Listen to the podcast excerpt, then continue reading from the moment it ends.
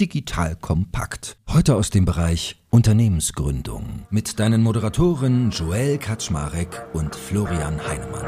Los geht's.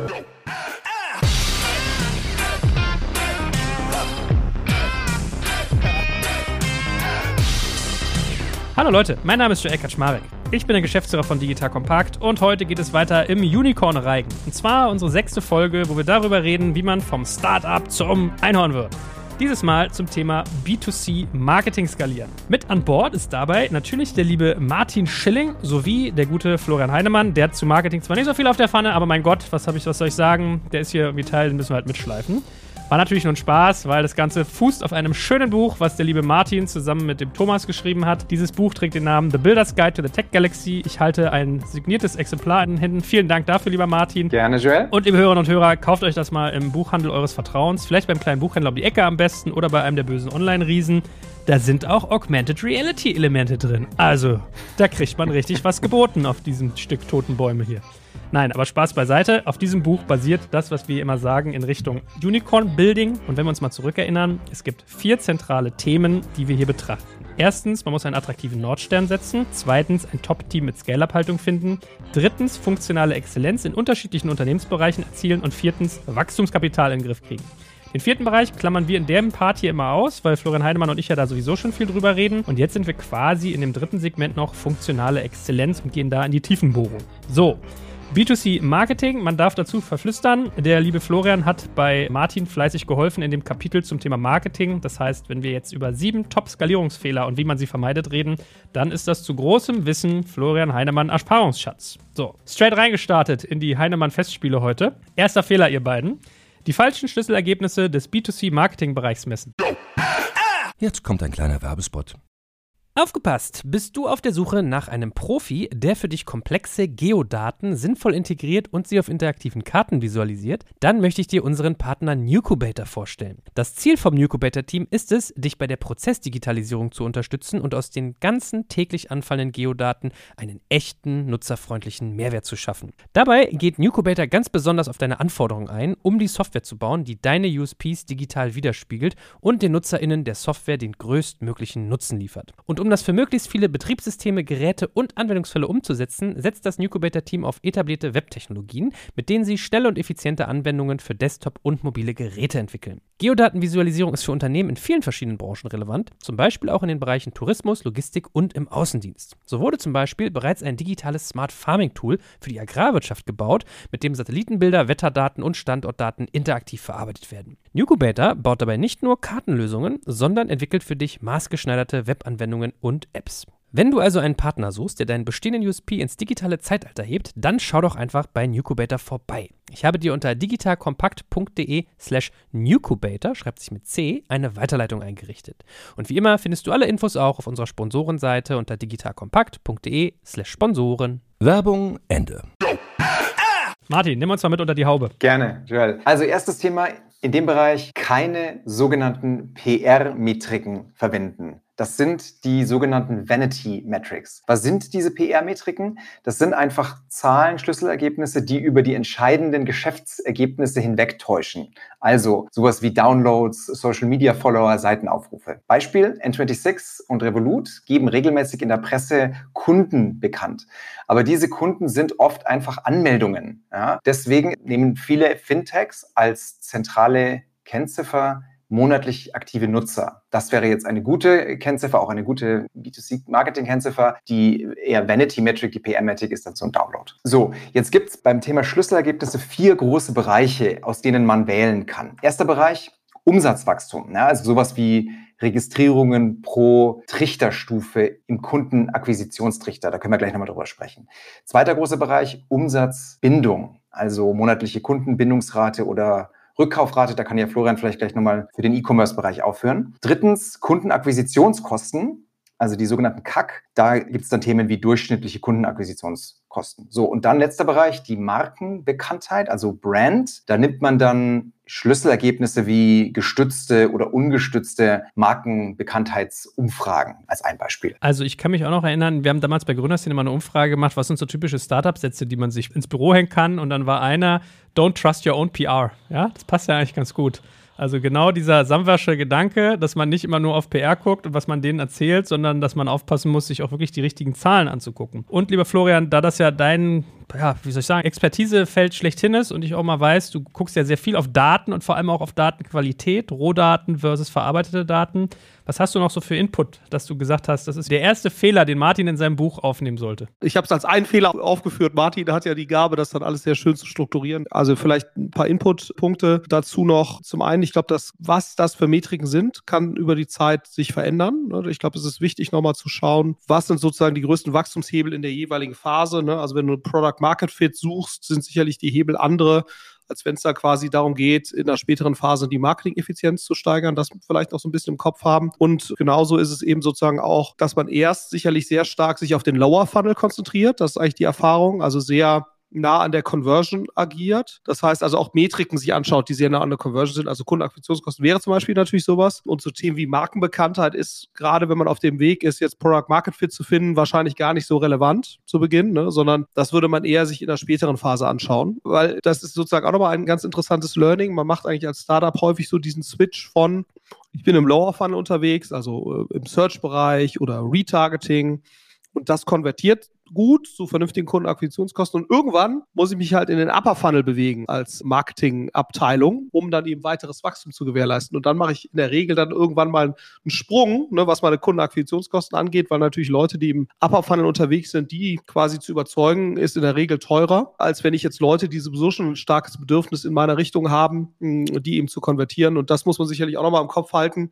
Das heißt, das kann sich verändern und auch der Sophistizierungsgrad, das zu bestimmen, auch sozusagen das, was du auch schon angesprochen hast, Martin, ich nenne das immer dieses De-Averaging, ne, dass du sozusagen am Anfang anfängst mit einem Durchschnittskundenakquisitionskostenziel hm, und dann hast du ein kanalspezifisches Kundenakquisitionskostenziel und da wirst du eben idealerweise immer granularer, je stärker du über die Zeit dich entwickelst. Was aber natürlich auch bedingt, dass du in der Regel mehr Leute, mehr Ressourcen, mehr Automatisierung auch bei dieser Datenerfassung hast, weil dann sonst dieses granularere in der Betrachtungsweise eben nicht effizient überhaupt gewährleistbar ist. Also das vielleicht auch als, als zwei, drei Ergänzungen zu dem, was Martin gesagt hat. Gut, verstanden. Jetzt hast du ja eben gesagt, man wandert den Funnel, also den Trichter nach oben und je weiter nach oben ich komme, desto teurer wird's. Was sind denn so typische, sage ich mal, Merkmale oder Momente, an denen ich erkenne, jetzt sollte ich wieder eine Stufe höher gehen, jetzt sollte ich mal irgendwie ein bisschen mehr Gas geben in eine andere Richtung? Ja, also du hast ja letztendlich immer, und das ist auch wieder etwas, was du dir in der Regel anschauen solltest, wenn du ein bisschen weiter fortgeschrittener bist. Du hast ja, ja so eine Art abnehmenden Grenznutzen auch in deinem Marketing. Ne? Also sprich, es gibt eine gewisse Menge an Kunden, die sucht oder die ist relativ gut erreichbar, die ist sowieso schon im Lower Funnel unterwegs und du merkst eigentlich in dem Moment, wenn du dich sozusagen an die Sättigungsgrenze bewegst, dann wird dein Grenz-CPO oder deine Grenzkundenakquisitionskosten werden halt höher. Ne? Das merkst du im Prinzip, wenn du relativ viel Geld reinsteckst, dass dann die Menge an zusätzlichen Kunden wächst deutlich unterproportional zu der Steigerung deines CPOs oder CACs. Ne? Also das ist dann ja im Prinzip so dieser Schritt, wo man merkt, okay, wenn ich jetzt mehr Geld investiere in einen bestimmten Kanal, der äh, sich im Lower Funnel bewegt,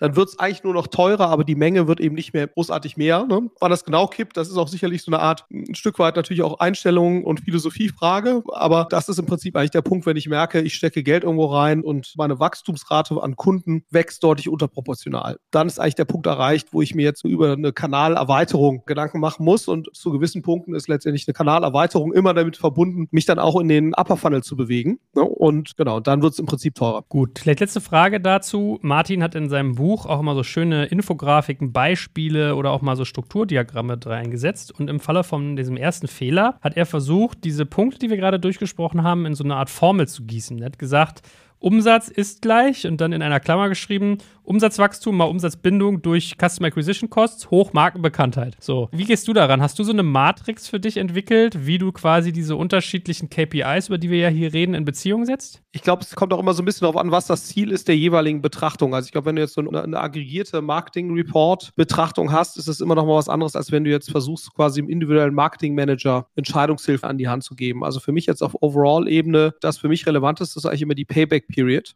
Ne? Also in welcher Relation stehen quasi die Kundenakquisitionskosten zu den zukünftigen oder sehr wahrscheinlich eintretenden Deckungsbeiträgen pro Nutzer. Ne? Also man spricht ja auch dann von Customer Lifetime Value, wobei Lifetime in der Regel nicht Lifetime ist, sondern in der Regel irgendein definierter Zeitraum und dann werden im Prinzip die Deckungsbeiträge innerhalb dieses definierten Zeitraums, das wird häufig als Lifetime Value bezeichnet. Ne? Also Lifetime Value und dann 180 Tage oder 12 Monate oder 6 Monate oder sowas. Und was ich mir eigentlich als erstes angucke, weil das eigentlich sozusagen die ultimative Gesundheitsindikation für deinen Marketingmix ist oder deine Marketingaktivität ist im Prinzip, was ist die Payback Period? Ja? Und wenn die gesund ist, das ist die Frage, was ist gesund? Ne? Das hängt auch wieder von Business zu Business, ist das sehr unterschiedlich. Es gibt Geschäfte wie jetzt im Dating, da muss man wahrscheinlich die Kunden eher in, in fünf, sechs Monaten zurückführen. Im Bereich wie jetzt Remittance Payment, ne? also wo, wenn man Geld überweist an Verwandte oder Freunde in etwas entlegeneren Ländern, das ist häufig ein Business, da bleiben Kunden auch fünf, sechs, sieben Jahre. Ne? Das heißt, da kannst du auch problemlos auch eine Payback-Period von zwei Jahren haben und es ist, es ist nicht dramatisch. Aber ich glaube sozusagen,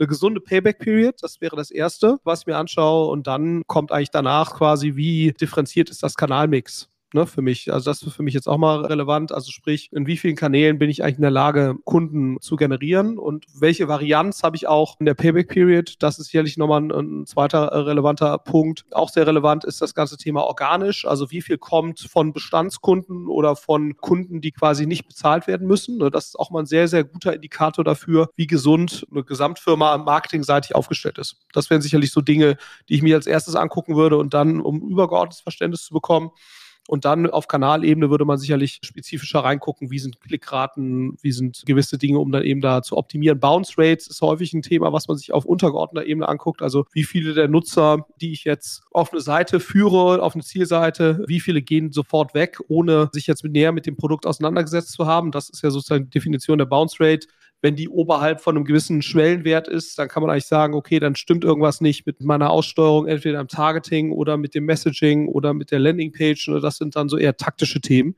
Aber das ist dann wirklich von Kanal zu Kanal unterschiedlich. Gut, dass wir den Florian hier haben, weil Martin und ich kennen Payback sonst irgendwie immer nur von der Supermarktkasse. Mhm. Also kommen wir zum zweiten Fehler. Rollen im Marketing-Team nicht klar genug definieren. Wenn man sich das Buch The Builders Guide to the Tech Galaxy kauft, dann hat man auch ein beispielhaftes Organigramm da drin. Martin, erzähl doch mal. So ist es, Joel, weil diese Organigramme sehr schwer zu finden sind. Ne? Ich habe das selbst in meiner Zeit als Operator gesehen. Man kann ganz viel Sachen googeln, aber Organigramme ist schwierig. Deswegen haben wir das bewusst versucht reinzuhängen. Also, wie kann so eine Version eines B2C-Marketing-Bereichs in der Scale-Up-Phase aussehen im Sinne der Rollen? Also es gibt vier große Bereiche, die ein Marketing-Team mindestens im Griff haben muss. Erstens die sogenannte Inhaltsfabrik, Content Factory. Das sind die Kollegen, im Prinzip sind es die Künstler. Also die, die Botschaften mit Videos, schönen Grafiken oder auch gutem Text verfassen. Diese Inhaltskollegen liefern ihre sogenannten Marketing Assets an das Performance Marketing Team. Das ist die zweite große Gruppe. Performance Marketing sind die Zahlenmenschen. Also das sind Leute, die sehr gut verstehen, wie man auf Facebook oder Insta entsprechende Anzeigen schaltet, also sogenanntes Paid Social. Das sind die Kollegen, die Suchmaschinenwerbung schalten können, Affiliate Marketing etc. So, dritte Gruppe, organisches Marketing, das sind die ganzen Community-Kollegen. Also die, die unter anderem verantwortlich sind, in den sozialen Medien entsprechend die Inhalte auszuspielen, Partnerschaften, da ist die Website oft dabei, PR gehört dazu, Community Management. So, das sind so mal drei zentrale Gruppen, die ein Scale-Up braucht. Und dann brauchst du noch eine Reihe von Befähigern. Erstens Brandmanagement, also die Kollegen, die für die Markenkonsistenz und die Marke sich zuständig fühlen, gerne global, wenn man größer wird in verschiedenen Märkten. Dann hast du Marketing Intelligence als ein Thema, also ein Team, das marketingrelevante Schlüsselergebnisse berechnet und Dashboards baut. Produktmarketing kommt dann irgendwann oft hinzu. Wenn deine Produktlandschaft komplexer wird, ist das der Schnittpunkt zwischen Marketing und Produkt. Und dann hast du oft auch noch so eine Art Kampagnen Manager und Kampagneneinkäufer, die übergeordnet Kampagnen steuern. Das wären so typische Rollen. Gut, es sei natürlich hier an dieser Stelle erwähnt, dass natürlich das Brandmanagement das Wichtige ist, weil die sich im Zweifelsfall wahrscheinlich auch um die Podcast-Werbung kümmern, was hier den allen Hörern nochmal wärmstens ans Herz gelegt sei. Florian, hast du noch was beizusteuern zum Thema Organigramm, wie so ein Marketing-Team typischerweise rollenseitig aufgebaut sein sollte? Ja, also was so ein Trend ist jetzt gerade, wie gesagt, also da merkt man auch, dass wir noch eine relativ junge Industrie sind, weil es schon sehr unterschiedliche Bezeichnungen häufig gibt für die gleichen Dinge. Ne? Äh, deswegen glaube ich, muss man auch wirklich dann sich das ein bisschen genauer angucken, was, was Martin hier auch beschreibt, weil das sozusagen auch verbunden ist mit einer gewissen inhaltlichen Vorstellung, was sich wohinter verbirgt. Also was du zum Beispiel jetzt gerade häufig siehst, ist, dass das, was du hier noch separat äh, ja auch in dem Buch dargestellt hast, dieses Growth Hacking Team, dass das mittlerweile ein Stück weit mit dem Performance Marketing Team zu einem Growth Team verschwimmt. Ja, so das ist dann sozusagen noch ein Team. Das ist auch etwas, was man jetzt häufiger sieht Ich sage gar nicht, dass jetzt richtig oder falsch, sondern ich glaube einfach nur, man muss eben eine gewisse Philosophie dahinter haben und dann kommen da eben noch so Themen rein, die insbesondere stärker, wie nutze ich das Produkt für Retention in einer gewissen Systematik oder für Referral Schemes. Ne? Das ist sozusagen typischer Aufgabe eines Growth Managers und wie gesagt, das ist teilweise eine Abteilung und eine andere Ergänzung hätte, also ich glaube bei diesem Marketing Intelligence, ich glaube, deren Bedeutung kann man nicht überbetonen, ne, weil sie auch sehr viele der Trade-offs die wir gerade schon so ein bisschen angerissen haben. Wie viel stecke ich in den Upper Funnel, wie viel stecke ich in den Lower Funnel? Da habe ich ja unterschiedliche Metriken, die ich mir angucken muss, um die Performance oder den Erfolg innerhalb äh, von verschiedenen Funnel sozusagen Stufen zu messen und das zusammenzubringen zu einem konsistenten Bild. Das ist dann eben die Aufgabe der Marketing Intelligence Leute. Die können entweder Teil des BI-Teams sein ne? oder die können eben sozusagen dem Marketing-Team fest zugeordnet sein. Das ist, glaube ich, egal. Wichtig dabei ist nur, dass man spezifische Leute hat, die wirklich über die Zeit eine sehr hohe, auch inhaltliche Marketing-Expertise aufbauen, um, um quasi dem Marketing-Team da auch sehr ernsthaft zur Seite zu stehen. Was dabei ein sehr, sehr beliebter Fehler ist, dass das Marketing-Team seine Reports selbst macht, also nicht mit dedizierten Marketing-Intelligence-Leuten, sondern dass jeder Kampagnenmanager seine eigenen Reports macht. Und das würde ich auf jeden Fall vermeiden, aus diversen Gründen, ne? Also Qualitätsgründe. Man hat natürlich auch ein gewisses Interesse, seine Sachen dann gut darzustellen und so. Also man setzt eigentlich komplett falsche Incentives nicht gut. Und vielleicht letzter Punkt was man immer stärker sieht, gerade wenn es dann sozusagen Richtung Bereich Automatisierung geht. Das ist jetzt eher für die größeren Startups in der Tat oder Scale-Ups der, der Fall da wird ja immer stärker automatisiert. Ne? So ein About You, Zalando, sicherlich hier auch die äh, Kollegen von N26, wo ich da jetzt keinen Einblick habe. Aber da arbeiten dann eben auch fest zugeordnete ITler im Marketingbereich, um quasi diesen Automatisierungsbereich zu stärken. Das wäre dann sozusagen auch nochmal so ein weiterer Enabler. Und da ist auch immer die Frage, ist das dann ein fest dem zugeordneter ITler oder ist das sozusagen jemand, der ist Teil des IT-Teams und dann wird er quasi losgeschickt und muss dem Marketing-Team helfen? Auch da gibt es wieder, glaube ich, kein richtig oder falsch, aber ein klares Learning ist, es macht Sinn, ab einer gewissen Stufe oder Größenordnung dedizierte IT-Ressourcen auch für die Marketing-Leute und CRM-Leute bereitzustellen, damit das nicht immer wieder nach hinten rutscht, was die so an IT-Anforderungen haben. Ich würde ganz gerne nochmal kurz dieses Growth-Hacking-Thema vertiefen, das Florian angesprochen hat. Das ist nämlich in der Tat die zweite zentrale Logik oder eine weitere zentrale Logik, wie man Marketing-Team bauen kann. Das haben wir teilweise bei N26 auch so gemacht und mit Erfolg. Und zwar, du sagst dann im Prinzip, ich gebe einem autonomen Marketing-Produkt-Technologie-Team einen Art Growth-Hacking-Auftrag, der dann sein kann, bitte steigert um fünf Prozentpunkte die Konversionsrate im Trichter und macht alles, was ihr wollt, aber bringt uns diese fünf Prozent. Das ist ein ganz guter Ansatz. Da gibt es dann Performance-Marketing-Kollegen, da gibt es dann kreative Leute drin, da gibt es dann, wie Florian auch gerade angesprochen hat, ein paar Produkt- und Technologiekollegen. Und dieses Team arbeitet als autonome Einheit mit sehr klarem Auftrag, jetzt im Bereich Akquisition, eventuell auch im Bereich Bindung und so weiter. Also das ist eine zweite auch spannende und gute Logik, wie man einen Marketingbereich aufbauen kann. Da, weil ich da noch eine Sache ergänzen darf, was man schon sieht, eben viele der Mitarbeiter in dem Bereich wollen natürlich sehr stark diese Growth-Hacking-Philosophie verfolgen, weil das natürlich spannender ist, sexier ist, als jetzt zu sagen, du machst sehr Italien. Ne? Also das ist auch grundsätzlich okay. Ich glaube, man muss eben dabei, was du auch gerade sagtest, Martin, das glaube ich nochmal ganz wichtig. Learning aus meiner Sicht ist schon, du brauchst halt einen klaren Auftrag für dieses Team. Der kann auch wechseln, ne? Aber ich glaube sozusagen, was schon das Learning ist, wenn der Auftrag für so ein Team zu diffus ist oder die sich das sehr, also da brauchst du schon sehr starke Selbstorganisationskräfte, damit sozusagen das Brot- und Buttergeschäft nicht vernachlässigt wird. Und ich glaube, das ist immer so ein bisschen die Gefahr, wenn diese Growth-Hacking-Philosophie quasi die dominierende Organisationsphilosophie in der Marketingabteilung ist, dass quasi das Brot- und Buttergeschäft und sozusagen die tägliche Kampagneneffizienz ein Stück weit leidet und nicht mit dem Fokus betrachtet wird. Deswegen finde ich eigentlich immer so eine Kombination aus fest zugeordneten Leuten, die bestimmten Kanälen oder bestimmten Ansätzen zugeordnet sind und dann eher temporär rausgezogen werden. Also Taskforce-artig, wie du das ja auch beschrieben hast, wäre jetzt meine These, dass das vermutlich für die meisten normal besetzten Marketing-Teams, wenn du natürlich jetzt nur Marketing-Genies hast, dann kannst du auch die Growth-Hacking-Philosophie verfolgen. Ne? Also Marketing Marketing, inhaltliche Marketing-Genies und selbst Organisationsgenies. Aber jetzt in der normalsterblichen Marketingabteilung ist vermutlich eine Kombination aus beidem die bessere Variante. Jetzt kommt ein kleiner Werbespot.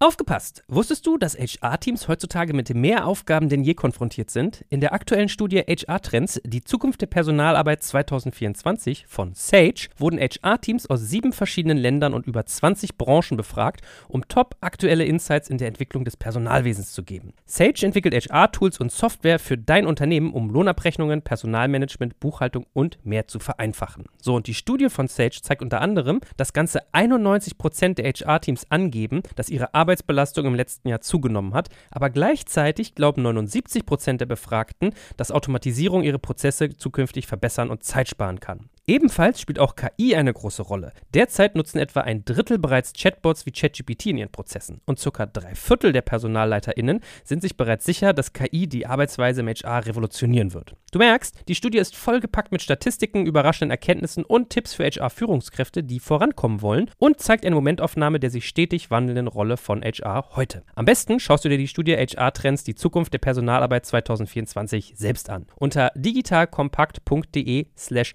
Sage, S-A-G-E, kannst du sie dir komplett kostenlos herunterladen. Und wie immer findest du alle Infos auch auf unserer Sponsorenseite unter digitalkompakt.de slash Sponsoren. Werbung Ende. Finde ich auch sehr gut, dass ihr beide auch nochmal hervorgehoben habt, dass vor allem die Podcast-Marketing-Verantwortlichen in solchen Unternehmen sukzessive an Wichtigkeit gewinnen. Kommen wir zu Fehler 3. Unbedingt. Einer meiner Liebsten, den man, glaube ich, sehr, sehr gut vor allem kennt, wenn man im SaaS-Bereich unterwegs ist, der Leaky Bucket.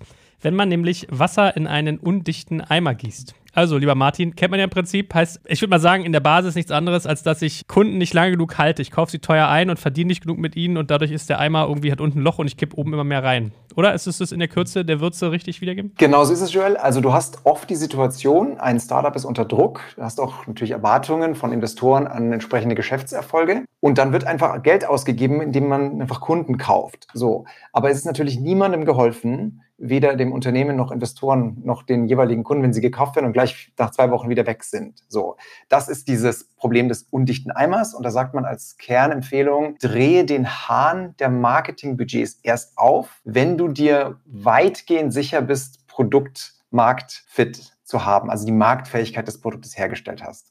So, jetzt ist es ein sehr schwammiger Begriff, können wir gleich nochmal präzisieren, wann das der Fall ist. Es gibt eine, finde ich, ganz gute Umfrage von Jean Ellis, dem CEO von Growth Hackers, kann man auch mal googeln. Der stellt die Frage, wie würden Sie sich fühlen, wenn Sie, Name des Produkts, nicht mehr nützen können. Und wenn du mindestens 40 Prozent deiner Kunden hast, die da angeben, das würde mich sehr enttäuschen, das ist ein vorlaufender Indikator für einen möglicherweise bestehenden Produktmarktfit. Komme ich wieder zu meinem Thema, wo wir mal gesammelt haben, was sind so Startup-Sätze, die sich jeder Gründer an die Wand kleben sollte. Und ich weiß noch, mein Investor hat damals gesagt, don't scale before you know what you scale. Ja, geht ja so in diese Richtung. Florian, was würdest du denn sagen? Ab wann ist denn Product Market Fit gefunden? Retention Rate wäre so das naheliegendste gewesen, was mir eingefallen wäre.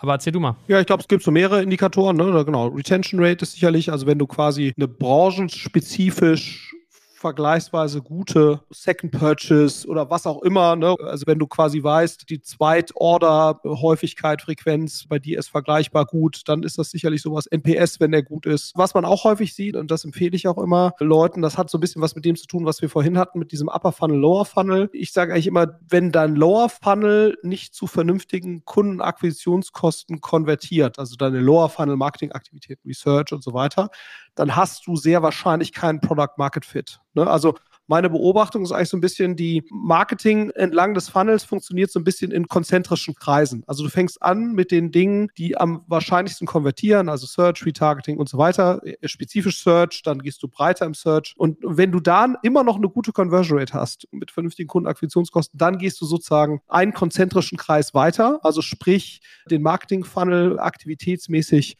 weiter hoch. Ne? So, und am Ende bist du dann jetzt im konsumentenbezogenen Marketing, wärst du dann bei TV oder videobasiertem YouTube-Marketing in der Breite, ne? wo du sagst, das ist jetzt sozusagen Upper Funnel oder Out-of-Home-Werbung, also Plakatwerbung mit Ströer oder Valdico. Das machst du im Prinzip ja erst, wenn du sagst, ich habe Product Market Fit in dem bewiesen, in dem ich in der Lage war, sozusagen Zielgruppenkampagnen auch im Upper Funnel so zu gestalten, dass die Kundenakquisitionskosten für mich akzeptabel waren. Ne? Da ist teilweise eben die Schwierigkeit, wie bestimme ich jetzt genau die Kundenakquisitionskosten, weil ich auch indirekte Effekte mit einbeziehen muss und so weiter. Aber so würde ich das im Prinzip beschreiben. Product Market Fit ist eigentlich gegeben, wenn ich den Lower Funnel zu vernünftigen Kundenakquisitionskosten letztendlich konvertieren kann, weil dann heißt das ja, dass ich sehr wahrscheinlich ein wettbewerbsfähiges Produkt habe. Vielleicht eine Anschlussfrage an Florian dazu. Was wir gelernt haben, ist, dass Startups teilweise in Marke und den organischen Teil zu spät investieren. So, jetzt nehme ich an, du sprichst ja vor allen Dingen von der Bezahlschiene.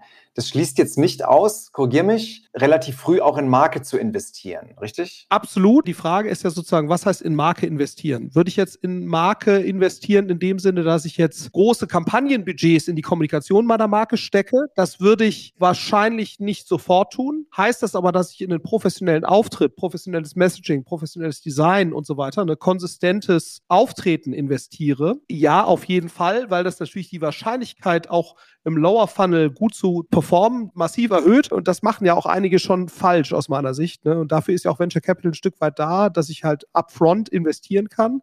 Wenn ich dann skalieren will, ne, also wenn ich dann anfangen will, breiter Marketing auch auf der Kampagnenseite zu schalten, dann muss ich eventuell nochmal meine Marke anpassen, mein Design anpassen, also meinen Auftritt anpassen. Und das ist natürlich eigentlich nicht optimal, ne, weil das dann natürlich die Rahmenbedingungen so ein Stück weit verändert. Deswegen, also ich glaube, als Venture Capital finanziertes B2C-Startup oder auch B2B-Startup in einen 80 Prozent professionellen und durchgedesignten Auftritt äh, zu investieren, das macht eigentlich immer Sinn. Es geht eher darum, sozusagen aus meiner Sicht, ich würde jetzt eben nicht in, in TV-Marketing investieren, das ja auch so ein bisschen bisschen das, was du ja häufig bei den traditionellen Markenartiklern siehst. Ne? Die investieren in ihre Launch-Kampagne von irgendeinem neuen Produkt mit der Supermarkteinführung 15 Millionen Euro Kommunikationsbudget in ein unproven Product, was sich eigentlich nur in der Marktforschung als tauglich erwiesen hat. Das würde ich im Prinzip vermeiden, sondern ich würde im Prinzip halt erst dann in breitere Kommunikation investieren, wenn ich im realen Leben ne, auf kleinerer Flamme, sprich im Lower Funnel mit affinen Kunden hinreichende Vermutungen meines Product Market Fits erreicht habe. Dann würde ich erst anfangen, da wirklich massiv zu investieren. Ich glaube, die Realität sieht oft so aus, dass man mit Gründern Gespräche führt, die sagen, du, ich habe doch jetzt gerade Venture Capital gekriegt, ich muss jetzt unbedingt Geld ausgeben, ich muss jetzt irgendwie was bewegen. Es muss zumindest so aussehen, als wenn sich was dreht. Also ja. habe ich oft so den Eindruck. Ja, aber ich glaube, das ist eben schon mal ein klares Learning. Eine Marke nur über Kommunikation oder Marketingkommunikation aufzubauen,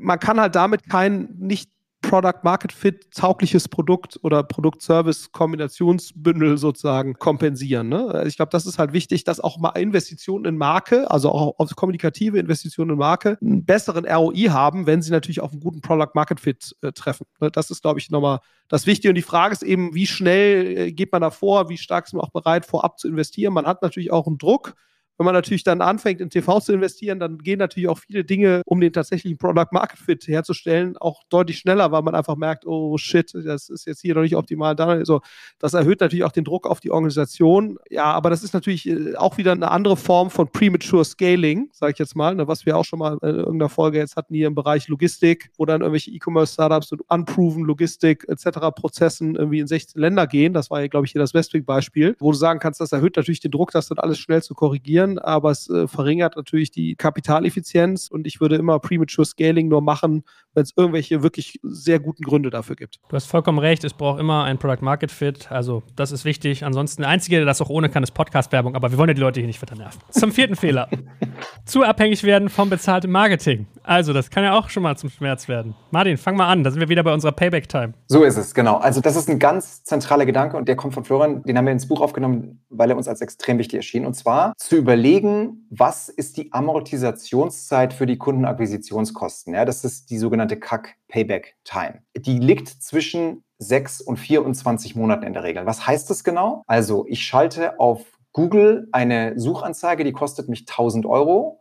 Nach drei Monaten habe ich 1000 Euro verdient, also DB1, ja, nicht Umsatz, dann ist meine Amortisationszeit drei Monate. Das ist die Definition davon. So, jetzt gibt es eine Reihe von Faktoren, die man kennen muss, um zu bestimmen, was ist denn da die richtige, also Amortisationszeit. Erstens, bist du in einem Geschäft mit wiederkehrenden Einnahmen, dann kann man sich in der Regel höhere Amortisationszeiten leisten. Also ein einmaliger E-Commerce-Kauf brauchst du eine geringere. Wenn du ein Subskriptionsgeschäft hast, wo du wiederkehrende Jahreseinnahmen hast, kann es dann eher Richtung 24 Monate gehen. Zweites Thema ist Phase des Produktlebenszyklus. Wenn du ein Produkt einführst, dann kannst du dir da eher etwas mehr erlauben, also eher Richtung 24 Monate. Dann drittens Wettbewerbsintensität in der Branche. Also du hast sehr viel und andere Wettbewerbe, die auf Schlüsselwörter bieten, dann wird das Ganze sehr teuer. Da würdest du eher auf eine kürzere Rückzahlungszeit gehen. Und dann letzter Punkt Datenbasis. Also wenn du sehr gute Daten hast, historisch das belegen kannst, dass die Amortisationszeit sich auszählt, dann kann man da auch sich etwas mehr Amortisationszeit gönnen. Erinnert mich gefühlt ein bisschen an die frühen Casper-Diskussionen, wo man immer geredet hat, okay, wie lange hält eine Matratze? Wann kauft man sich die zweite und kann ich es schaffen, dann wiederkehrendes so Repeat Purchases hinzubauen? Also in Form von zum Beispiel irgendwie Decken, Bettzügen und solche Geschichten. Also das ist ja eigentlich gefühlt immer so ein bisschen das Thema und wir hatten es ja auch eingangs schon gesagt. Florian, hast du so ein bisschen Tipps, wie man denn so eine Amortisationszeit für bezahltes Marketing sonst optimieren kann? Ja, gut, also die beste und nachhaltigste Form, das zu verbessern, ist natürlich über eine Steigerung der Retention. Ne? Also sowohl mehr Kunden an sich zu binden, als auch die Kunden eben zu höheren Monetarisierungen im eigenen Produkt oder Service zu bringen. Die Amortisationszeit ist ja quasi das Verhältnis von Kundenakquisitionskosten und dem, was ich einnehme pro Kunde. Und wenn ich natürlich die Einnahmen verbessere, ne, dann äh, verbessere ich natürlich diesen Teil des Bruchs. Und deswegen ist aus meiner Sicht CRM wahrscheinlich der beste Weg, also systematisch an CRM zu arbeiten und das eben nicht nur im engen Sinne, ne, also im Sinne von jetzt mehr E-Mails zu schicken oder Push-Notifications oder was auch immer ich für CM nutze, sondern auch ansonsten darüber nachzudenken, was in meinem Produkt oder Service kann die Retention erhöhen. Das kann auch ja auch sowas sein wie, ne, warum nimmt jetzt ein Zalando vor zwei Jahren Beauty-Produkte mit hinzu? Ja, das ist ja letztendlich Ausdruck dessen, dass sie gesagt haben, okay, wir haben sowieso hier größtenteils Damen zwischen, was ich, 28 und 60 auf der Seite. Was kaufen die noch viel und was hat sehr, sehr gute Margen? Beauty-Produkte ne, oder die Amazon Amazon-Logik. Ne? Also zu sagen, ich habe sowieso schon eine Kundenbeziehung. Auch das kann ja Retention steigern. Ne? Also es ist nicht nur eben im Kernsinne CRM. Auch ein weiteres Thema ist natürlich, indem ich den organischen Teil erhöhe, ne? indem ich im Prinzip anfange, Content zu erstellen, wo Leute auch so kostenlos wiederkommen. Also auch das kann Retention erhöhen oder auch den organischen Anteil meiner Kunden äh, gewinnen. Ne? Weil ein entscheidender Punkt bei dem Ganzen ist ja, nehme ich alle Kunden als Basis, durch die ich teile, oder nehme ich immer nur quasi die bezahlt akquirierten Kunden hinzu? Und ein Weg natürlich den Durchschnitt davon zu verringern ist, die Anzahl der unbezahlt zu mir kommenden Kunden oder der unbezahlt generierten Verkäufe, beispielsweise von Bestandskunden eben äh, zu erhöhen. Das wäre sicherlich noch ein weiterer Punkt. Und der letzte Punkt, wo ich natürlich sehr viel Zeit auch mit verbracht habe, ist, eine Verbesserung des handwerklichen sozusagen Herangehens im Bereich Marketing. Ne? Also das ist eben genau das, was ich meinte mit De-Averaging. Ne? Also zu sagen, ich habe nicht mehr einen Durchschnitts-CAC oder eine Durchschnitts-Lifetime oder eine Durchschnitts-Payback-Period, sondern ich werde da immer granularer innerhalb der Kampagnen immer granularer in der Aussteuerung, ich verbessere quasi mein Produkt, ich personalisiere auf der Seite, ne, um dann bestimmte Personen mit bestimmten Dingen anders abzuholen. All das trägt ja dazu bei. Wobei natürlich dieser Bereich, muss man auch sagen, die jüngsten Änderungen, die wir gesehen haben jetzt so die letzten Jahre im Bereich Privacy, im Bereich Cookie-Akzeptanz, was alles letztendlich dazu beiträgt, dass die Tracking-Qualität, also die, die Fähigkeit, auch granulare Nutzer sehr, sehr detailliert zu tracken, dass das natürlich ein Stück weit abgenommen hat über die Zeit. Also sprich, die Fähigkeit, sich handwerklich zu differenzieren, waren sich sicherlich vor 10, 15 Jahren im Kundenakquisitionsbereich deutlich höher, als das heute der Fall ist. Jetzt kommt ein kleiner Werbespot. Aufgepasst! Wusstest du, dass HR-Teams heutzutage mit mehr Aufgaben denn je konfrontiert sind? In der aktuellen Studie HR Trends, die Zukunft der Personalarbeit 2024 von Sage, wurden HR-Teams aus sieben verschiedenen Ländern und über 20 Branchen befragt, um top aktuelle Insights in der Entwicklung des Personalwesens zu geben. Sage entwickelt HR-Tools und Software für dein Unternehmen, um Lohnabrechnungen, Personalmanagement, Buchhaltung und mehr zu vereinfachen. So, und die Studie von Sage zeigt unter anderem, dass ganze 91% der HR-Teams angeben, dass ihre Arbeit Arbeitsbelastung im letzten Jahr zugenommen hat, aber gleichzeitig glauben 79 Prozent der Befragten, dass Automatisierung ihre Prozesse zukünftig verbessern und Zeit sparen kann. Ebenfalls spielt auch KI eine große Rolle. Derzeit nutzen etwa ein Drittel bereits Chatbots wie ChatGPT in ihren Prozessen und circa drei Viertel der PersonalleiterInnen sind sich bereits sicher, dass KI die Arbeitsweise im HR revolutionieren wird. Du merkst, die Studie ist vollgepackt mit Statistiken, überraschenden Erkenntnissen und Tipps für HR-Führungskräfte, die vorankommen wollen und zeigt eine Momentaufnahme der sich stetig wandelnden Rolle von HR heute. Am besten schaust du dir die Studie HR-Trends, die Zukunft der Personalarbeit 2024 selbst an. Unter digitalkompakt.de slash Sage, S-A-G-E, kannst du sie dir komplett kostenlos herunterladen. Und wie immer findest du alle Infos auch auf unserer Sponsorenseite unter digitalkompakt.de slash Sponsoren. Werbung Ende. Haben wir noch was vergessen, Martin? Also alles, was Florian sagt, ist hundertprozentig richtig, sich genauso. Also jetzt nochmal auf der Handwerksseite, da gibt es ein paar ganz spannende Hebel, wie man unter anderem im Bezahltbereich kreative Assets optimiert. Ja, also da sollte man nicht einfach mal, ist genau was Florian gerade sagt, einfach mal irgendwie ein Bild malen und ein paar Text schreiben und den dann raushauen, sondern da macht man zum Beispiel AB-Tests. Ja, also wir haben im Buch auch mal genau aufgeschrieben, da gibt es fünf verschiedene Typen von kreativen Assets, die man testen kann und so weiter. Also da jemanden einzustellen, der sowas schon mal gemacht hat, zur Not ein Freelancer ist Gold wert. Gut, kommen wir zum fünften Fehler. Zu viele Marketingkanäle gleichzeitig bespielen. Wer mir aufmerksam zugehört hat, diese Folge über, der weiß ja, es gibt eigentlich nur einen Marketingkanal, auf den man sich konzentrieren muss. Podcast-Werbung. Oh, danke, dass du das sagst, Richtig? Martin. Gut aufgepasst. Ich, merke gerade, Joel, und dafür muss ich mich entschuldigen, wir haben Podcast-Werbung ganz klar zu wenig Ja, herausgestellt absolut. im Buch. Das werden wir dann in der nächsten Edition nachher uns. Zum Glück gibt es eine zweite Auflage bald, so wie sich das verkauft, dank uns hier. Genauso. Aber ich war ja schon baff, als mir Martin erzählt hat, dass teilweise, also viele große Technologieunternehmen auch wirklich bis zu 80 Prozent ihrer anfänglichen Nutzerbasis über nur einen Kanal aufgebaut haben. Deswegen nimm uns doch mal mit so in deinen Kanalmix, den ihr fürs Buch irgendwie aufbereitet habt, Martin. Genau, also sehr spannend. LinkedIn. Hauptkanal waren damals in der Anfangsphase virale E-Mails. HubSpot Content Marketing, TripAdvisor Suchmaschinenwerbung. Ja, also im Prinzip ist die Logik sehr schnell am Anfang durchzutesten mit geringen Budgets, welcher Kanal funktioniert und dann zu versuchen, ein bis maximal zwei Kanäle richtig gut zu bespielen. Das wird dann, je größer man wird, dann natürlich sich ausweiten irgendwann, aber am Anfang zu sicherzustellen, den einen, maximal zwei Kanäle zu finden. So, jetzt gibt's Typen von Kanälen, haben wir im Buch jetzt auch nochmal genau dargestellt, also wo man so eine kleine Checkliste hat. Also da gibt's die organischen Kanäle, die viralen Mundpropagandakanäle, online bezahlt, haben wir gerade diskutiert, offline hat Florian auch gerade nochmal erwähnt. Also gibt es eine ganze Reihe von Kanalkategorien und Kanälen und da den für sich richtigen zu finden, ist entscheidend. Was ja vielleicht viele Menschen gar nicht wissen, der Herr Heinemann hat ja seine Karriere gefühlt gestartet im Bereich Marketing mit einer Firma, die auch nur einen Kanal hatte, nämlich Yamba. Also das war ja, glaube ich, sein erstes Beratungsmandat mit den Samwas und vorher weiß ich, jetzt hebt er schon den Finger, hast du AB E-Books gemacht und da selber losgelegt, er lächelt zufrieden. Aber deine, deine, deine Samba-Zeit und dann gefühlt so dieser richtige Hardcore-Marketing-Fokus war ja eigentlich sehr früh mit Yamba belegt, die ja über TV bekanntermaßen groß geworden sind. Hast du sowas öfters seitdem? Stimmt das, was Martin sagt, dass die erfolgreichen Firmen eigentlich nur einen, vielleicht zwei Kanäle haben? Ja, würde ich schon sagen, gerade zu Beginn. Ne? Und die schlauen Firmen, die fangen dann eben an, das zu erweitern. Aber das ist halt immer schwierig, ne? weil wenn du einen Kanal richtig gut kannst, dann hast du da gute Payback-Periods und dann gehst du in einen neuen Kanal und dann ist das ja erstmal viel teurer. Ne? Und wenig weitsichtige Scale-Up-Chef sagt dann, ah, das stellen wir wieder ab. Ne? So, das kommt erstaunlich häufig vor. Also auch sehr schlaue Menschen haben häufig zu wenig Störgefühl aus meiner Sicht mit einem sehr letztendlich monotonen Marketingmix, was aus meiner Sicht halt eine Riesengefahr ist. Ne? Also ich meine, du hast es ja auch im SEO-Bereich sehr stark gesehen. Also viele Firmen waren da sehr stark abhängig von Google. Ne? Und die allermeisten dieser Firmen, die das hatten, die haben alle eine relativ kurze Lebensdauer, also von deutlich südlich von zehn Jahren, weil in der Regel eben ein Schema dann doch eben nicht über die Zeit trägt. Deswegen achten wir auch zum Beispiel sehr stark drauf, dass unseren Gründern, wo wir investieren, aber es ist für uns auch ein wesentliches Ding, wenn wir investieren, reinzuschauen, wie diversifiziert ist eigentlich das Marketingmix und gibt es da eine gewisse Awareness dafür, dass es eine Gefahr ist, nur auf einem einzigen Kanal letztendlich zu basieren. Ja, und da ist man teilweise erstaunt, wie wenig konsequent das vorangetrieben wird. Aber hast du so einen Tipp, wie man diesen Doesn't Move the Needle-Effekt dann irgendwann wegdreht? Also, wenn man gefühlt an einem Punkt ist, wo man sagt, wow, wenn ich mein Geld in den einen Kanal reinstecke, dann habe ich super geiles Wachstum und dann kommen so andere auf, die noch gar nicht performen. Wie gehst du dann vor, dass du trotzdem sagst, okay, nein, wir wollen hier keine Einkanalabhängigkeit haben? Ich weiß, es funktioniert gerade nicht, aber wir sollten es trotzdem tun. Ja, ist eigentlich immer eine, einfach nur eine Überzeugung des Gründers. Ne, dass halt sozusagen breiter aufgestellt sein dort, dass das einen Wert an sich darstellt. Ne? Und dass viele Kanäle, ne, das ist ja jetzt gerade, wenn du sozusagen in Content-Marketing investierst und darauf aufbauen, auch zum Beispiel in SEO oder so, das dauert dann ja auch per Definition oft mehrere Jahre, bis du da dann substanzielle Erfolge siehst. Und was wir halt versuchen, ist, den Leuten wirklich klar zu machen, we're in this for five to ten years, ne? weil wenn du ein Unicorn werden willst, ja, das geht auch heute mal etwas schneller, als das vor zehn Jahren der Fall war.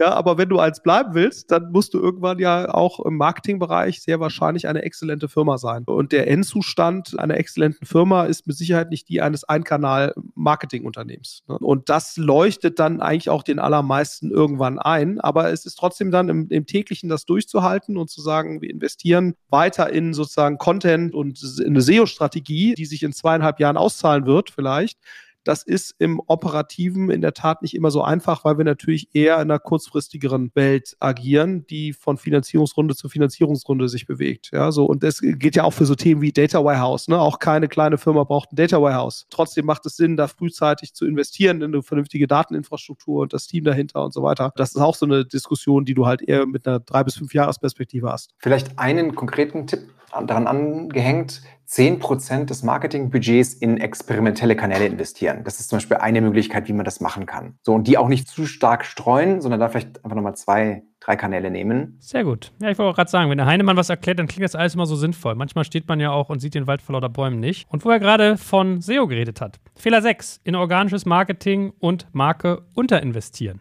Martin, nimm uns mit hinter die Kulissen, warum es da eigentlich starke Hebel gibt. Genau, und das ist das, was wir vorhin kurz schon diskutiert hatten. Das wird oft zu spät gemacht. Ja, also da früh reinzugehen, ist oft auch im Sinne der gerade diskutierten Rückzahlzeit oder Amortisationszeit wichtig. Also vier große Hebel im Bereich organisches Marketing. Erstens, ein großartiges Produkt.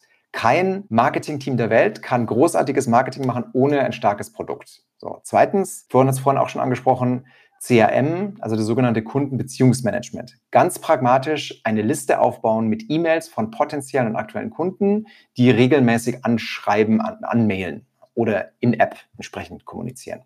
Drittes großes Thema ist hier zweiseitige Empfehlungsprogramme. Uber ist da sehr gut. Da können Kunden personalisierte Empfehlungsnachrichten schicken, also personalisiert. Wenn ein Kunde einen Kunden wirbt, bekommen beide eine Freifahrt. Also beide Seiten haben etwas in diesem Empfehlungsprogramm. So, und dann das letzte ist Content Marketing. Das haben wir jetzt auch schon vorhin besprochen, Inhaltsmarketing, da gibt es eine sogenannte Content-Pyramide. Das heißt einfach, man macht vielleicht so ein großes Inhaltswerk ganz oben. Jetzt in unserem Fall, ich habe jetzt ein Buch geschrieben mit, mit meinem Co-Autor, das ist jetzt, würde an der Spitze der Pyramide stehen. Jetzt machen wir einen Podcast raus mit zehn Folgen, das ist jetzt quasi eine Ebene tiefer. Dann kann man noch eine Ebene tiefer gehen und dann noch LinkedIn-Videos veröffentlichen. Ja, das ist so eine typische Inhaltspyramide, jetzt für unseren Builders Guide, aber das können viele Firmen natürlich auch machen. Florian, hast du da noch einen kleinen abschließenden Tipp, weil du ja auch gesagt hast, eigentlich eigentlich Marke sollte man sich vielleicht ein bisschen später angucken, aber organisches Marketing sicherlich ein wichtiger Faktor. Was ist da so dein Take zu? Ja, es ist einfach, man darf eben nicht unterschätzen, dass diese Dinge, die haben alle einfach einen gewissen Vorlauf. Und wenn ich damit zu spät anfange, dann kann ich diesen Vorlauf damit dadurch nur auch durch höheren Ressourceneinsatz häufig eben nur begrenzt verkürzen.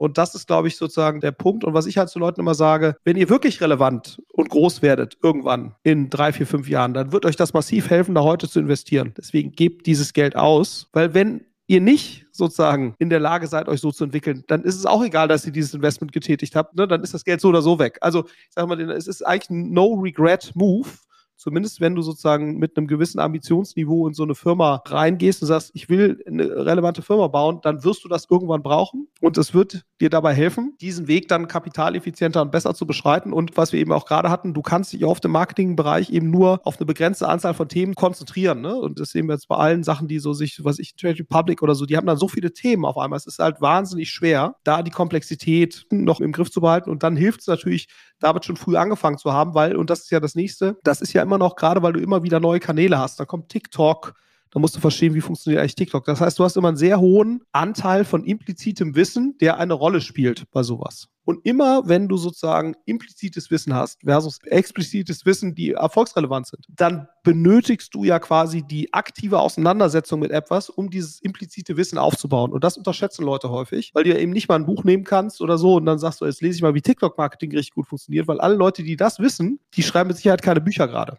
Ne, so. Und das ist, glaube ich, sozusagen das, was man häufig unterschätzt, diese Aufbauzeit. Und ich meine, auch das, was jetzt Martin da in dem Buch schreibt, ist ja ein sehr gutes Beispiel. Es gibt ja gar nicht so viele Bücher dazu.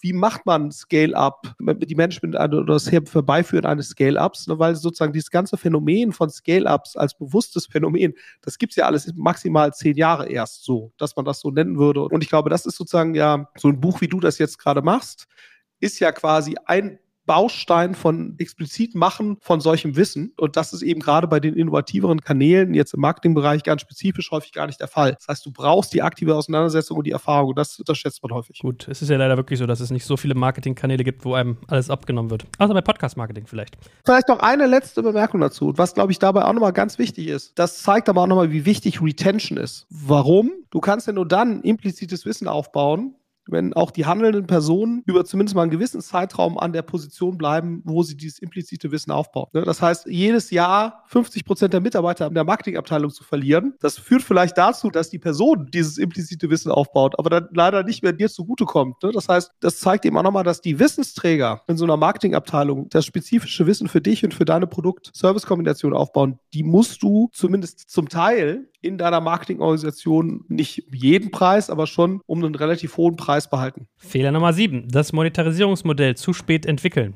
Das schaut man ja eigentlich. Also möchte man ja gar nicht meinen, dass das so viele machen. Aber Martin, erzähl mal von der Front. Also meine Wahrnehmung, viele Gründerinnen und Gründer sind von ihrem Produkt so überzeugt, dass manchmal Monetarisierung auch fast schon als was Schmutziges wahrgenommen wird. Ja, also das Produkt ist doch so gut, da muss ich doch eigentlich gar nicht drüber nachdenken, wie ich das verkaufe. Ja, und überhaupt, diese Preissetzung ist ja eigentlich als produktgetriebene Gründerin oder Gründer überhaupt nicht wichtig. Daher kommt es, dass das teilweise ein bisschen runterpriorisiert wird, gerade am Anfang. So, man braucht nicht wochenlang sich mit Monetarisierung zu beschäftigen in der frühen Phase, aber sehr wohl mal parallel mal drüber nachdenken, wie das funktionieren kann. Also gibt es ein paar entscheidende Punkte. Erstens, überhaupt mal über das Monetarisierungsmodell nachzudenken, was für die Firma passt. So, da gibt es jetzt Abonnements als ein Thema, Pay-as-you-go, dynamische Preisgestaltung, Auktionen, müssen wir jetzt nicht alles im Detail diskutieren, aber mal überlegt zu haben, überhaupt, ist es jetzt richtig, so ein Freemium-Modell zu bauen oder sollte ich es doch lieber subskriptionsbasiert machen? Da gibt es ein paar spannende Fragen, über die man sich auf jeden Fall Gedanken machen sollte. Dann zweiter Punkt, was ich jetzt auch immer mehr beobachte und was gut ist, tief segmentieren und dann entsprechend bepreisen. Also man sieht es beispielsweise bei Computerspielen mittlerweile. Computerspiele konnte man ja früher de facto nur mit 50, 60 Euro kaufen und das war's. Heutzutage gibt es eben Subskriptionsmodelle. Du kannst quasi ein Computerspiel ja auch mieten für fünf bis zehn Euro. Das ist so eine tiefe Segmentierung, wo du sagst, es gibt verschiedene Typen von Kunden, die vielleicht was ausprobieren wollen, wo man in verschiedenen Weisen äh, jetzt Computerspiele kauft. Oder nochmal Fintechs. Man sieht es auch bei Revolut und N26 zum Beispiel. Früher gab es drei Preissegmente, jetzt gibt es vier. So, ne, jetzt hast du 5,90, 99, 19,90, 29,90. Auch das heißt im Prinzip, du segmentierst tiefer, weil du einfach verschiedene Bedürfnisse auf deinen Kundengruppen hast und dann da entsprechend besser monetarisieren kannst. Dritter wichtiger Punkt, relativ früh mal die Zahlungsbereitschaft abzufragen. Die sogenannte Willingness to Pay. So, da früh Umfragen zu machen, da gibt es auch ein paar gute Fragen. So, das sind mal drei Themen, die für Monetisierung wichtig sind. Ich überlege gerade, Florian, haben wir nicht sogar schon mal eine Folge dazu gemacht? Wann fange ich an, mit meinem Produkt Geld zu verdienen oder irre ich mich? Ich meine, du hast recht, aber ich kann jetzt auch nicht mehr genau sagen. Es waren so viele, Joel, es waren so viele. Ja, was soll ich dir sagen? Ich habe ja mittlerweile mehr Folgen, als ich alt bin, allein zum Thema Business Building. Also können wir uns immer auf die Schulter klopfen. Aber was ist denn dein Take? Mehr als 25, mhm. ja? Oh, danke, Martin. Aber was ist denn dein Take auf das Thema? Weil gerade so Preisschwellen finden, Willingness to Pay abfragen, finde ich alles sehr relevante Faktoren. Ja, ich glaube, es gibt ja so ein paar Themen. Ne? Man sagt ja auch häufig, die deutschen Investoren, die zwingen die armen Gründer zu einer zu flotten Monetarisierung. Und das führt dann dazu, dass die Ambitionen nicht groß genug sind, weil man quasi dann das Wachstum, das sonst ja sich explosionsartig einstellende Wachstum, das so ein bisschen klein hält. Und das kann natürlich so sein, ne? bei Themen, die jetzt sozusagen was ich, einem Messenger oder sowas. Aber ich glaube, die meisten Themen, wo eigentlich klar ist, wie damit mal irgendwann grob Geld verdient werden wird und dass das auch ein Paid Service ist, da macht es, glaube ich, Sinn. Und das ist ja fairerweise bei 95 Prozent der Startups der Fall. Da macht es Sinn, glaube ich, frühzeitig das zu tun, auch um die Produktentwicklung und so weiter eben auf diese Zielgruppe auszurichten, die dann auch wirklich bereit ist, dafür zu bezahlen. Ne? Das muss noch nicht der endgültige Preispunkt sein, der es dann sein wird, aber ich glaube, zu experimentieren, was ist die richtige Mechanik, was ist das richtige grundsätzliche Modell, wie ich preisen kann, was sind die Hooks, um Upselling zu machen. Ne? Das hast du ja häufig in dieser Freemium-Welt, wo du sagst, so, dann irgendwas gibt es kostenlos und dann gibt es irgendeinen Hook und der führt dazu, dass Leute bereit sind zu bezahlen. Das zu erkennen, was das eigentlich für ein Hook ist und so, das ist, glaube ich, schon sehr wichtig, damit man einfach nicht die Produktentwicklung in die falsche Richtung fokussiert. Und deswegen würde ich sagen, generell ist eine frühe Monetarisierung, auch wenn sie moderat ist von der Höhe, aber von die richtige Mechanik einzuführen und damit zu experimentieren, das hat, glaube ich, für die aller, aller, allermeisten Geschäfte hat das einen großen Wert und hat nichts damit zu tun, dass das jetzt die deutsche Spießigkeit wäre, die das an sich global erfolgreiche Startup jetzt hier schon im Keim des Giers zu ersticken. Das redet man sich natürlich häufig auch ein als Gründer, aber ich glaube, das ist nur in Ausnahmefällen wirklich ein Problem. Gut, ihr Lieben, es sei auch mal den geneigten Hörern und Hörern gesagt, der arme Florian, der wirkt heute richtig krank. Er hat zwischendurch ein bisschen Angst, dass der uns vom Stuhl fällt. Der hat Halsauer, der arme Kerl, und trotzdem setzt er sich hin und podcastet für euch. Also. Ja, voller Einsatz. Joel, eine abschließende Frage habe ich noch, die mir wichtig ist bei dem Postcard. Ist klar geworden, dass Podcast-Werbung ein wirklich wichtiger Kanal ist? Das hoffe ich auch. Und wisst ihr denn eigentlich, welches Buch ihr noch kaufen sollt, nachdem ihr euch mit Podcast-Werbung auseinandergesetzt wird? Unbedingt. The Business Guide to Tech Galaxy, meine Damen und Herren. Ihr beiden, vielen Dank. Es hat viel Spaß gemacht und ja, wir kommen ja richtig voran hier in unserer Reihe. Beim nächsten Mal geht es dann um B2B Sales konsequenterweise. Da freue ich mich schon drauf. Ebenso. Danke euch beiden. Macht's gut. Ciao, ciao. Danke fürs Zuhören beim Digital Kompakt Podcast. Du merkst, hier ziehst du massig Wissen für dich und dein Unternehmen heraus. Wenn du mit uns noch erfolgreicher werden möchtest, abonniere uns auf den gängigen Podcast-Plattformen. Und hey, je größer wir werden, desto mehr Menschen können wir helfen. Also erzähl doch auch deinen Kolleginnen und Kollegen von uns. Bis zum nächsten Mal.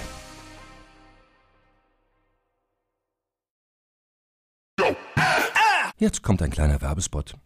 Aufgepasst! Wusstest du, dass HR-Teams heutzutage mit mehr Aufgaben denn je konfrontiert sind? In der aktuellen Studie HR Trends, die Zukunft der Personalarbeit 2024 von Sage, wurden HR-Teams aus sieben verschiedenen Ländern und über 20 Branchen befragt, um top aktuelle Insights in der Entwicklung des Personalwesens zu geben. Sage entwickelt HR-Tools und Software für dein Unternehmen, um Lohnabrechnungen, Personalmanagement, Buchhaltung und mehr zu vereinfachen. So, und die Studie von Sage zeigt unter anderem, dass ganze 91% der HR-Teams angeben, dass ihre Arbeit Arbeitsbelastung im letzten Jahr zugenommen hat, aber gleichzeitig glauben 79 Prozent der Befragten, dass Automatisierung ihre Prozesse zukünftig verbessern und Zeit sparen kann. Ebenfalls spielt auch KI eine große Rolle. Derzeit nutzen etwa ein Drittel bereits Chatbots wie ChatGPT in ihren Prozessen und circa drei Viertel der PersonalleiterInnen sind sich bereits sicher, dass KI die Arbeitsweise im HR revolutionieren wird. Du merkst, die Studie ist vollgepackt mit Statistiken, überraschenden Erkenntnissen und Tipps für HR-Führungskräfte, die vorankommen wollen und zeigt eine Momentaufnahme der sich stetig wandelnden Rolle von HR heute. Am besten schaust du dir die Studie HR-Trends, die Zukunft der Personalarbeit 2024 selbst an. Unter digitalkompakt.de slash Sage, S-A-G-E, kannst du sie dir komplett kostenlos herunterladen. Und wie immer findest du alle Infos auch auf unserer Sponsorenseite unter digitalkompakt.de slash Sponsoren. Werbung Ende.